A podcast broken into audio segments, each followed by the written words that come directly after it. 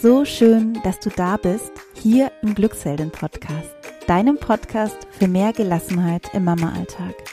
Wir sind Kathi und Olivia, beide von den Krankenkassen zertifizierte Stressbewältigungstrainerinnen und unser Ziel ist es, dir zu helfen, gelassener zu werden. Einfach die Mama, die du sein willst.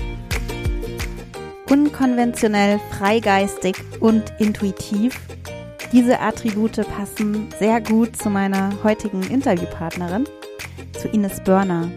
Ines hat vier Kinder und ist Inhaberin eines großen Gesundheitszentrums.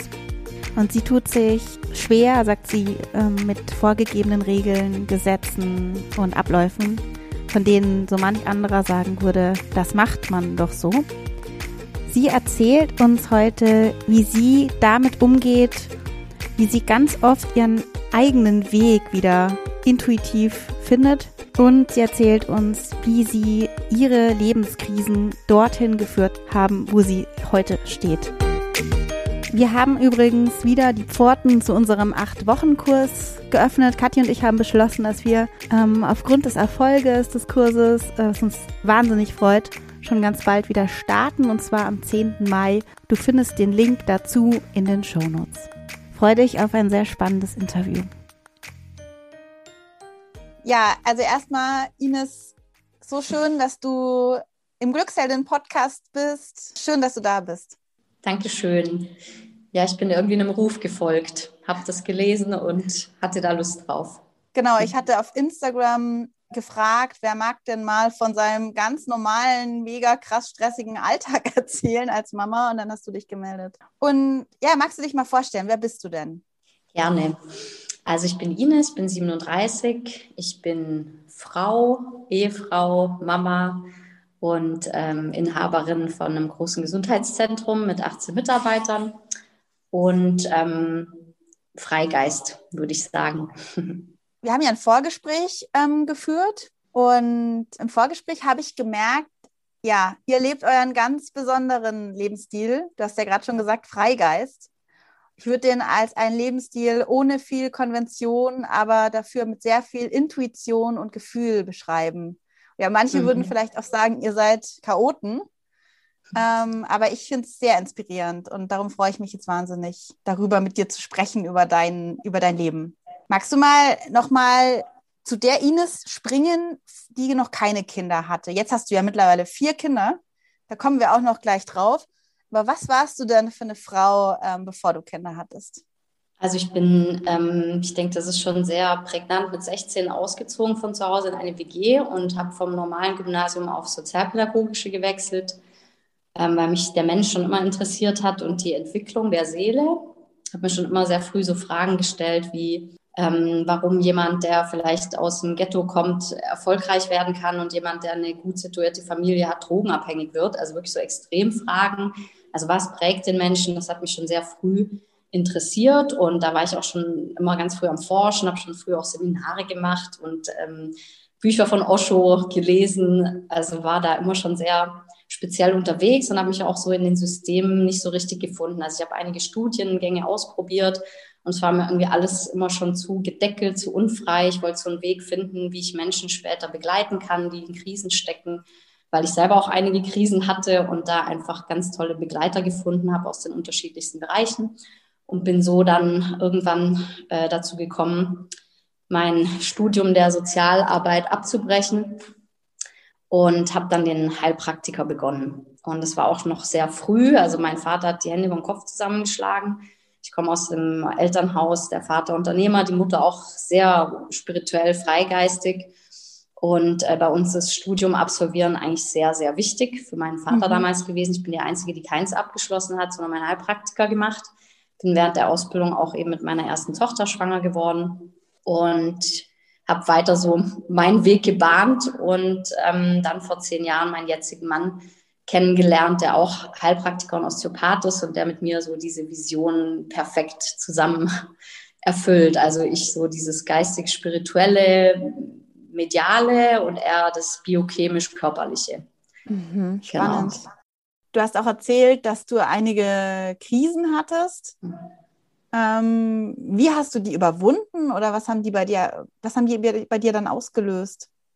genau, so bin ich drauf gekommen. Also ich habe schon sehr früh einfach ähm, Krisen empfunden, schon allein dem Schulsystem, ähm, warum ich so viele Stunden etwas lernen soll, was ich gar nicht begreifen will und so weiter.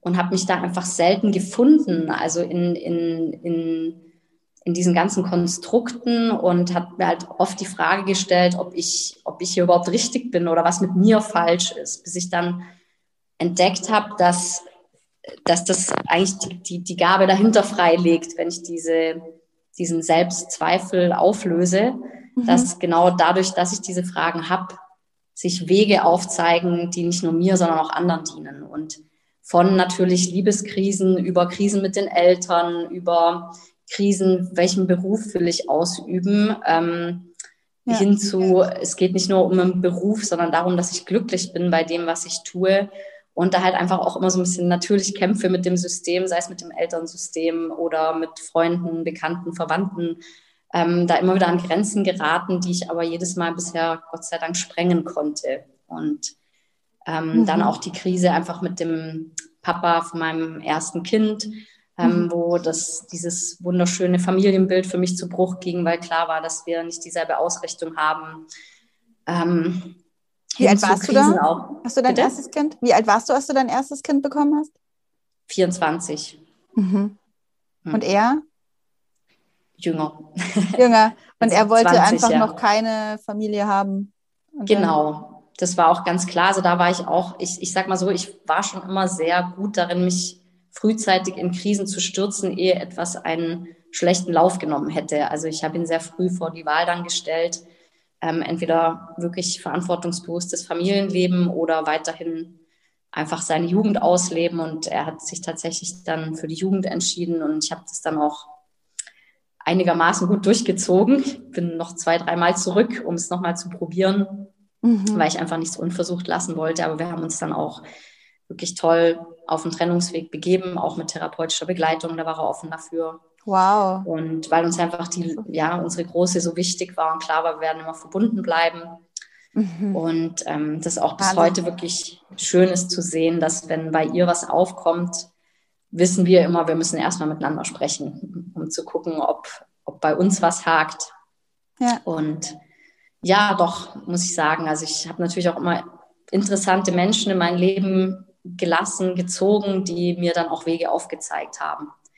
Ja also aus den Krisen hinaus, hinauszukommen und bin da bis heute offen. Man lernt nie aus. Jeder, der einem begegnet, hat einem was mitzugeben. Ist mir auch sehr wichtig für meine Arbeit. Ich ähm, hatte versucht, mal Psychologie zu studieren, habe mich da aber auch zu sehr in diesem Kästchen denken dann, ähm, ja. das, da habe ich mich einfach nicht drin gefunden, was nicht heißt, dass ein Psychologiestudium an sich kein, äh, kein tolles Studium ist und man da keine Fähigkeiten draus ziehen kann. Und dennoch brauchte ich einfach diese, diese Freiheit, ähm, den Menschen auch so zu begegnen und ihnen auch zu sagen, pass auf, ich bin kein, ich bin jetzt kein Professor mit irgendeinem Kittel, sondern ich bin Mensch und ich kann Menschen begleiten, die Krisen erleben, die ich selber schon erlebt habe. Alles andere ja. wäre schwierig und nicht authentisch. Und ja. so habe ich einfach jede Krise bisher nutzen können. Ich, ich finde eine Krise besonders krass, wenn ich mich da so reinfühle. Du ähm, sollst studieren von deinem Vater aus. Ähm, das ist ja schon ein Druck, den ich auch kenne. Und dann kriegst du noch früh ein Kind. Ähm, hast du dich, wie, wie, hast du das geschafft von, diesen, von diesem Druck ähm, und diesen Erwartungen ja auch? Wie hast du da das geschafft, dich da frei zu machen? Also es ist nicht so, dass das natürlich immer alles sehr einfach war oder ich immer sofort die Lösung hatte. Aber ich muss auch dazu sagen, dass ich eine wirklich, glaube ich, ein, ein Geschenk in meinem Leben ist einfach auch meine Mutter, weil mhm. sie einfach immer an, an uns geglaubt hat. Und ähm, ich sie auch als Gesprächspartnerin lange Jahre hatte. Das mache ich mittlerweile nicht mehr, schon länger nicht mehr.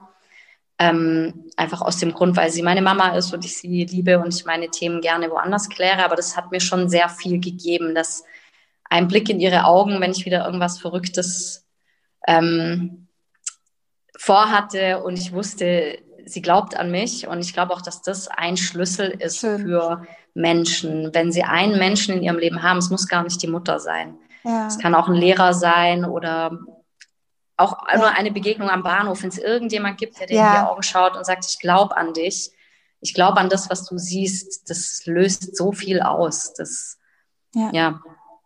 Ja, ich äh, kann da, ich denke da natürlich gleich wieder an die Resilienz und einer dieser Schlüssel mhm. ist eben auch Netzwerkorientierung und es reicht, wie du schon sagst, einer oft, auch wenn man in unsicheren Situationen, schwierigen Situationen ist, der einen dann, der einem dann hilft, an sich weiterhin zu glauben. Voll schön, mhm. wie du das beschreibst.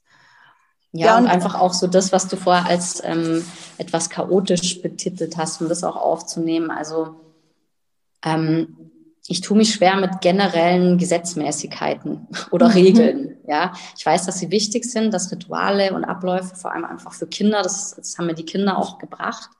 Wir haben unsere Kinder bei den Waldorflern, auch eine Besonderheit, denke ich, einen wirklich schönen ähm, ja. äh, Verein, der das ganz, ganz toll umsetzt, finde ich. Ähm, wo mir klar wurde, die Kinder brauchen Rituale und Abläufe, wo sie einfach diese Sicherheit ja. erfahren. Ähm, und, und trotzdem bin ich da sehr, sehr offen. Also ja. bei uns ist es zum Beispiel nicht so, dass ich nach jedem Frühstück die Küche blitzblank putze und alles seinen Platz haben muss. Und dann wird Zähne geputzt und dann geht's raus. Das habe ich eine Zeit lang versucht, weil mir es auch vom Kopf gewachsen ist und ich gedacht habe, jetzt muss ich Regeln aufstellen. Da hat sich dann aber auch mein Mann ähm, einfach nicht beteiligt. es gab dann auch eine kleine Krise, weil ich gedacht habe, ich müsste das jetzt so aufstellen mit als Mutter und mit so vielen Kindern. Dann kamen dann schon auch so diese Prägungen oder diese Glaubenssätze, diese, dieses Bild, wie man zu sein hat als ja. Mutter, als Frau. Und ähm, das habe ich dann irgendwann wieder aufgegeben und bin wirklich glücklich mittlerweile. Dann gerade am Wochenende, dann erst am Nachmittag, irgendwann, wenn wir alle jetzt genug gegessen haben, einmal rundum aufzuräumen und dann ist die Küche geschlossen und kann ansonsten mit meinen Kindern spielen, rausgehen, einkaufen gehen und dann ist der Tisch halt einfach noch so, wie er war oder nur teilweise abgedeckt. Ja. Und natürlich, natürlich wollen wir den Kindern, wissen wir auch, dass die Kinder nicht das machen, was wir sagen, sondern das, was wir sind. Und ähm, bringt es nichts von meiner mittlerweile ein bisschen pubertierenden Großen zu erwarten, dass sie ihre Sachen immer aufräumt, wenn ich selber nicht direkt tue. Das ist so ein Punkt, den ich aber auch ähm, dann akzeptiere. Also wenn ich dann in so etwas verfalle und meinen Kindern Anweisungen erteilen möchte und sie sagen dann, wieso, du machst das doch auch nicht, dann sage ich, ja, stimmt. Ja. Und stelle dann aber die Frage, ähm, ob wir nicht das jetzt für jetzt, für den Moment einführen können, weil es mir wichtig wäre, dass die Küche jetzt sauber ist, weil nachher einfach der Besuch kommt und es einfach schöner ist. Ja. So. Also dieses Eingestehen auch vor den Kindern, ähm, wenn man selber etwas nicht lebt, was man ihnen abverlangt. Ja, ja. Mhm. Total schön. Jetzt äh, magst du uns noch mal reinholen, weil vier Kinder und noch ein, äh, ein riesen Gesundheitszentrum zu führen, fühlt sich für mich nach sehr viel Arbeit an. Ich habe ja drei Kinder und ähm, noch, ja, auch einen Job.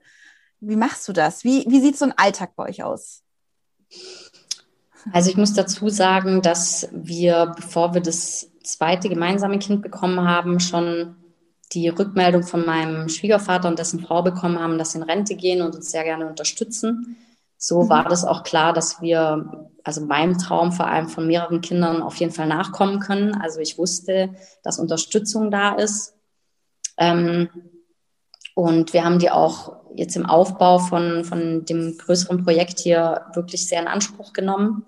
Und sie haben, die Kinder sind einfach viel auch mit Oma und Opa zusammen gewesen oder wir konnten, ich konnte einfach auch viel zu Hause machen, weil Oma und Opa dann bei uns waren. Ähm, das ist einfach ein Bonus, den vielleicht der eine oder andere, der das hier sieht, nicht hat. Das muss man dazu sagen. Ich denke, dass man diese Ressourcen schaffen muss, um gewisse Dinge auch auf die Beine zu stellen. Wenn die nicht gegeben sind, dann reibt man sich auf. Was nicht heißt, dass ich das nicht auch hatte. Also ich habe mich lange gewehrt, ähm, im Haushalt zum Beispiel Unterstützung zu holen. Ja. Ähm, als ich das dann aufgegeben habe, diesen Widerstand, ist auch wieder so eine Riesentür aufgegangen. Also ja, dieses Schaffen von Ressourcen und ähm, in Anspruch nehmen von Hilfe und Unterstützung geht ja auch mit, mit Freunden oder Nachbarn. Also wirklich offen sein dafür, dass man nicht alles alleine schaffen muss. Und das ist im Endeffekt auch das, weshalb wir beruflich das so aufbauen konnten, weil wir gesagt haben, es geht ja nicht um mich und meinen Mann, sondern es geht um die Vision. und darum, dass mehrere, dass wir mehrere Menschen auch brauchen, die, die sich da berufen fühlen, diese Vision zu leben. Ja. Also wir sind nicht alleine, sondern wir sind wie eine Family auch ein bisschen in unserem Team, ähm, wo wir wissen, wir können uns auch auf die anderen verlassen. So, Schön. also so ist das auch wuppbar. Ich kann auch mal was abgeben oder ja. sagen, nee, ich, ich schaffe das nicht. Wer kann mithelfen? Und bauen halt auch immer mehr diese, diese Kompetenzstellen aus und, und das Loslassen einfach von, von Kontrolle zu meinen, das kann nur ich oder ja. ich bin diejenige, die das machen muss. Ich glaube, das ist von Frauenthema, auch gerade wenn man Mutter ist. Ähm, ja. Das befreit sehr, weil es einfach so viel Raum schafft für das, wofür man dann wirklich auch Kraft hat.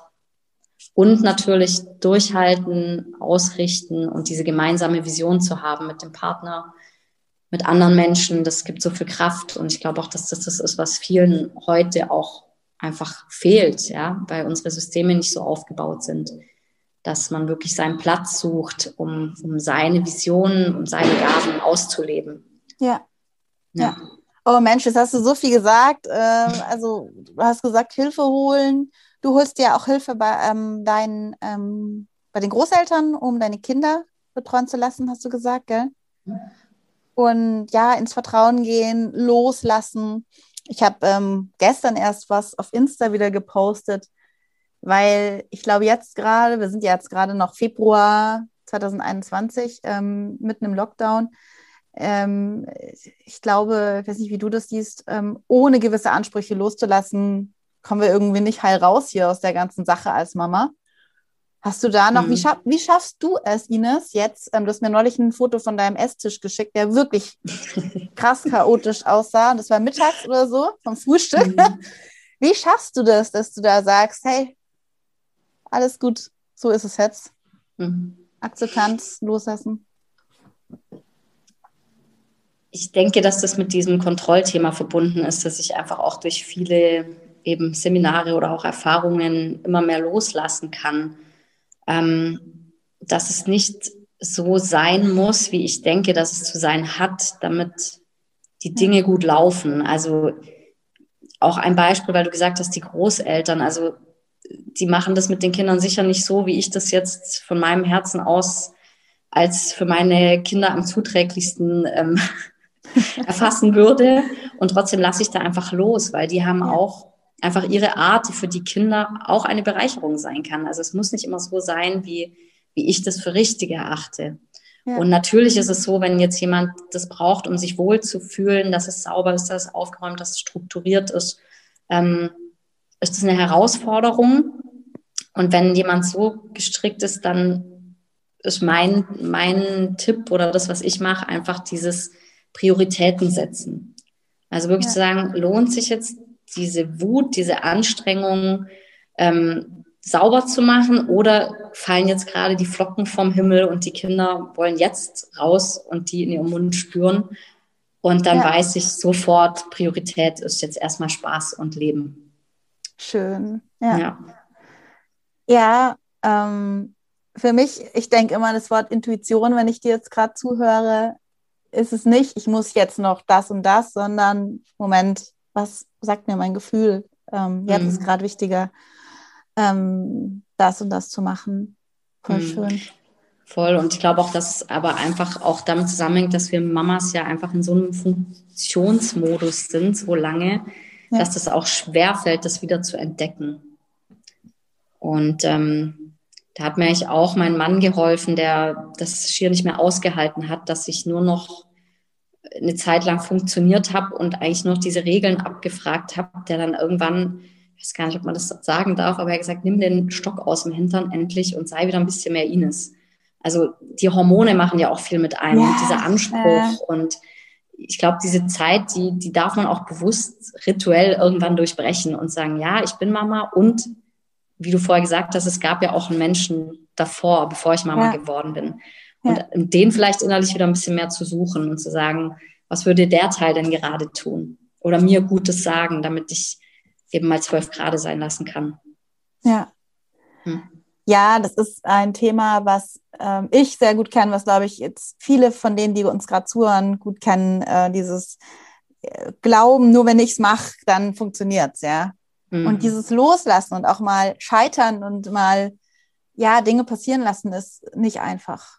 Ja, Aber ich glaube, es lohnt sich, das auszuprobieren und zu machen und seinem Gefühl nachzugehen und zu wissen, dass das das Richtige ist. Ja. ja.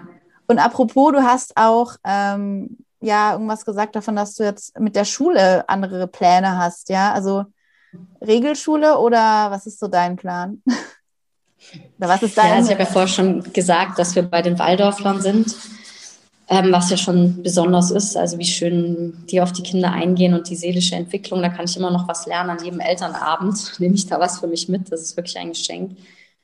Aber bei uns ist halt wirklich der Fall, dass ähm, wir da etwas vielleicht auch extrem für den einen oder anderen sind, aber unsere Kinder sind bisher nicht geimpft und ähm, können auch nicht geimpft werden, sind impfunfähig. Wir haben es äh, ärztlich attestiert und ähm, wenn das kommen sollte, dass das nicht akzeptiert wird, dann bin ich auf jeden Fall bereit, ähm, einen anderen Weg einzuschlagen. Ja. Und da bin ich mich einfach gerade am informieren, weil ich auch denke, dass da wirklich auch viele neue Systeme gibt es ja schon. Also es gibt so viele tolle freie Schulformen äh, mittlerweile, die, die jetzt dran sind. Ähm, und ich bin gerade eben mich am Umschauen, wie das überhaupt geht in Deutschland, das Unschooling, Freilerner, solche Themen. Da bin ich gerade dran. Sehr ja. spannend. Was machst du denn, Ines, wenn jemand von außen so Kommentare bringt äh, oder euch beurteilt als Familie? Mhm. Also, wie ich jetzt damit umgehe, wirkt jetzt wahrscheinlich sehr souverän. Ich habe auch lange Jahre gebraucht, um genau diesen Selbstwert einfach zu entwickeln und auch die Kritikfähigkeit. Das war ein Punkt, der mir sehr schwer gefallen ist. Also angegriffen zu werden oder beurteilt zu werden. Und mittlerweile ähm, finde ich den Begriff von Robert Betz so cool. Ähm, es gibt einfach Arschengel in deinem Leben, ähm, die dir vielleicht auch Dinge aufzeigen, die, die wieder in dir sind oder in dir noch nicht geklärt. Und ich kann das nicht immer, aber oft ist es eigentlich so, dass ich interessiert zuhöre und dann versuche nochmal so ein bisschen rauszuziehen, wo könnte der vielleicht wirklich recht haben oder was davon kann ich eigentlich aufnehmen und noch mehr verbessern. So. Ähm, klar, wenn es an meine Kinder geht, also da bin ich natürlich Löwin.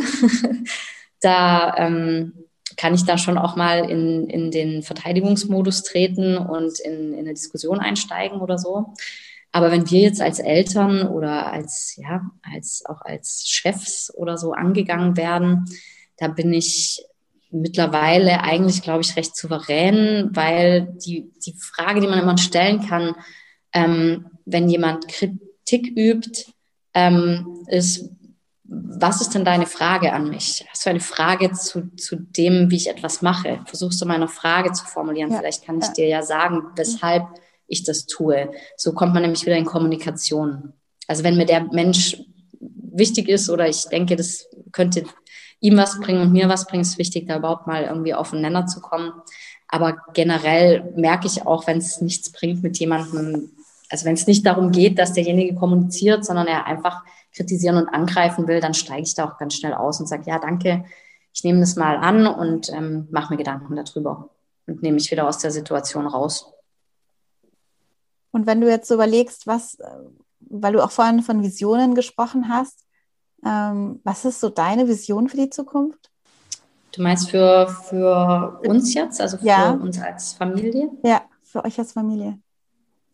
Also für uns als Familie ist für mich auf jeden Fall die Vision, dass wir immer mehr in, ins Leben kommen. Also ins, ins Lernen durch das Leben. Und äh, ich äh, habe manchmal so ein Bild, das kann, das passt jetzt hier vielleicht ganz gut irgendwann kam mir so diese Eingebung, wir bewegen uns eigentlich nur in Kästchen. Also ich fahre vom Kästchen Haus zu Kästchen Schule in einem Kästchen, dem Auto, und fahre zum Kästchen Arbeit, um dort Scheine zu verdienen, um ins nächste Kästchen zu fahren, um was zu essen zu kaufen. Also es kommt mir manchmal einfach so irrsinnig komisch vor, was wir Menschen so betreiben. Aha. Und wir haben die Vision als Familie einfach wirklich viel zu entdecken, viel zu leben, andere Kulturen, andere Menschen zu treffen, einfach aus diesem Kästchenleben auch immer mal wieder austreten zu können. Wir wollen das Kästchenleben weiterhin und wollen auch unseren Beitrag leisten, dass es in der einen oder anderen Ecke Wandel geben kann. Und wir wollen aber mit unseren Kindern einfach auch immer wieder austreten und sagen, es gibt auch andere Wege und es gibt auch anderes als dieses Funktionieren und dieses System zu bedienen. Schön. Ich mhm. möchte gar nicht mehr viel mehr dazu fügen. Mhm. Ähm, wo kann man dich jetzt treffen oder wo kann man dich finden, wenn man mit dir in Kontakt treten möchte, Ines? Also ich habe hier ähm, auf Instagram einen Account, äh, Ines Börner. Und wir haben ähm, das Lebenswerk Börner in Tübingen. Das ist die Homepage von unserem Zentrum. Ähm, wenn das jemanden interessiert und wenn jemand jetzt direkt gerne Kontakt mit mir möchte, dann eben entweder über die E-Mail vom Zentrum oder über den Instagram-Account. Schön. Genau, ich verlinke das alles in den Show Notes. Oh ja, und bedanke mich für dieses tolle, inspirierende Interview. Danke dir. Ja, danke für die Zeit und die Möglichkeit. Ich hoffe, du hattest Spaß mit dem Interview und wenn du uns jetzt was Gutes tun möchtest, wenn du unseren Podcast magst, dann freuen sich Kathi und ich mega mäßig, wenn du uns einen Kommentar auf Spotify, iTunes und Co. hinterlässt, da eben, wo du gerade deinen Podcast hörst. Ich wünsche dir jetzt einen wunderschönen Tag noch und bis ganz bald. Deine Olivia von Glücksheldin.